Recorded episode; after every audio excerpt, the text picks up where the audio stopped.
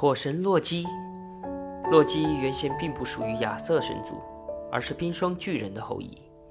但是在很久以前，洛奇和众神之主奥丁有缘成为结义兄弟，因此后来在亚瑟园中成了众神的首领之一。洛基貌似和善，实则性情诡异，经常惹是生非。开头他只是为戏谑而戏谑，如偷偷地剪下西服的头发。后来他肆无忌惮地为非作歹，给亚瑟园带来很大的麻烦。但他却又能够经常凭借他的智慧和计谋，为众神排解困难，因而屡建奇功。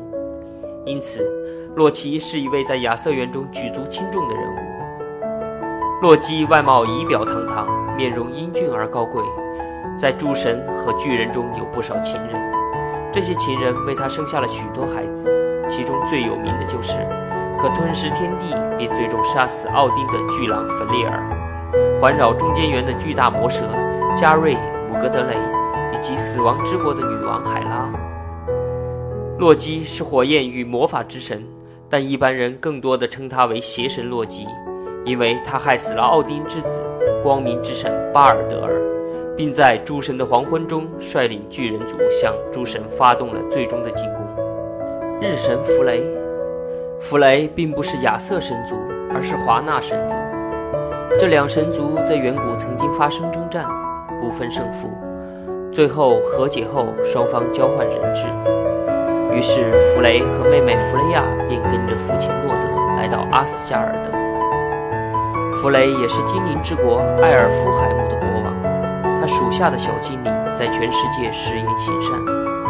他与巴尔德尔同为光明之神，或称太阳神。常骑着一只长着金黄色鬃毛的野猪出外巡视，人人都享受着他恩赐的和平与幸福。他有一把宝剑，光芒四射，能腾云驾雾。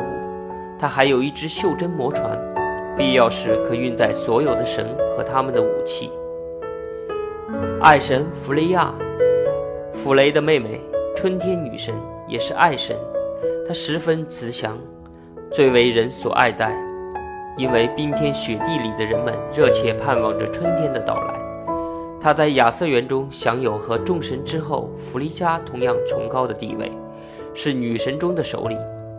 因此，在某些故事里，她和弗利嘉是同一个神。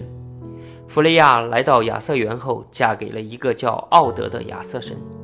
但最后，奥德离家远行，而且长时间没有音信，这让满腔温情的弗雷亚非常伤心，到各个世界中去寻找他。当弗雷亚在各地伤心落泪的时候，他的泪水如果渗进了石头，石头就会变成金子。这也是为什么有的地方把金子称为弗雷亚的眼泪的缘故。战神提尔，提尔是契约的担保人。盟誓的灵护者，当其他的神同芬里斯怪狼开玩笑，把他捆绑起来的时候，提尔作为信用的保证人，将手臂伸进狼的嘴里。狼发现捆绑他的众神实际上是设下圈套的，立即咬断提尔的手臂。从此，提尔成了独臂神，但他身佩宝剑，总显得威风凛凛。古代暗箭盟誓的习俗，即起源于北欧人对战神提尔的崇拜。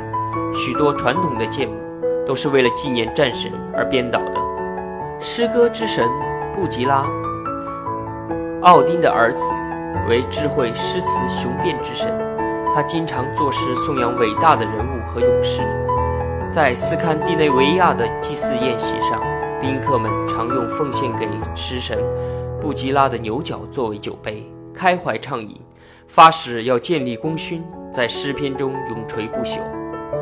布基拉的妻子，青春女神伊敦，是著名的诸如伊凡尔蒂的女，是亚瑟园中最美丽的女神之一。在亚瑟神的欢宴上，她总是和弗雷亚一起热情地为豪阔的众神斟酒。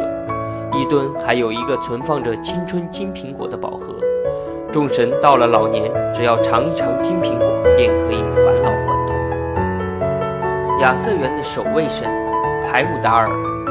海姆达尔是海浪九姐妹的儿子，长得身躯高大、英俊美，特别是他的皮肤洁白如雪，因此他也通常被称为白神。他眼观四方，无论白昼黑夜都能看到三百公里远；耳听八面，甚至能听出青草生长的声音。他最重要的任务就是时刻警惕着看守着亚瑟园的大门，不让亚瑟神的敌人——巨人或者其他的恶魔来袭击和破坏。神话中，海姆达尔骑在金鬃马上，肩上挂着一个大号角，以吹号宣布众神的行踪。发生紧急事故时，号角长鸣，声震云霄。